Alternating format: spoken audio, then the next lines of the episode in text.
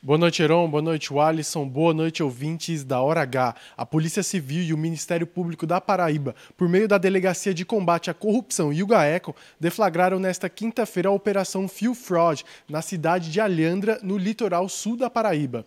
43 servidores da segurança pública cumpriram quatro mandados de busca e apreensão contra servidores da Prefeitura de Alhandra, que são suspeitos de realizarem abastecimentos em carros sucatas oficiais do município. O delegado de combate à corrupção da Polícia Civil, Rodolfo Santa Cruz, revelou como a investigação notou a suspeita de corrupção.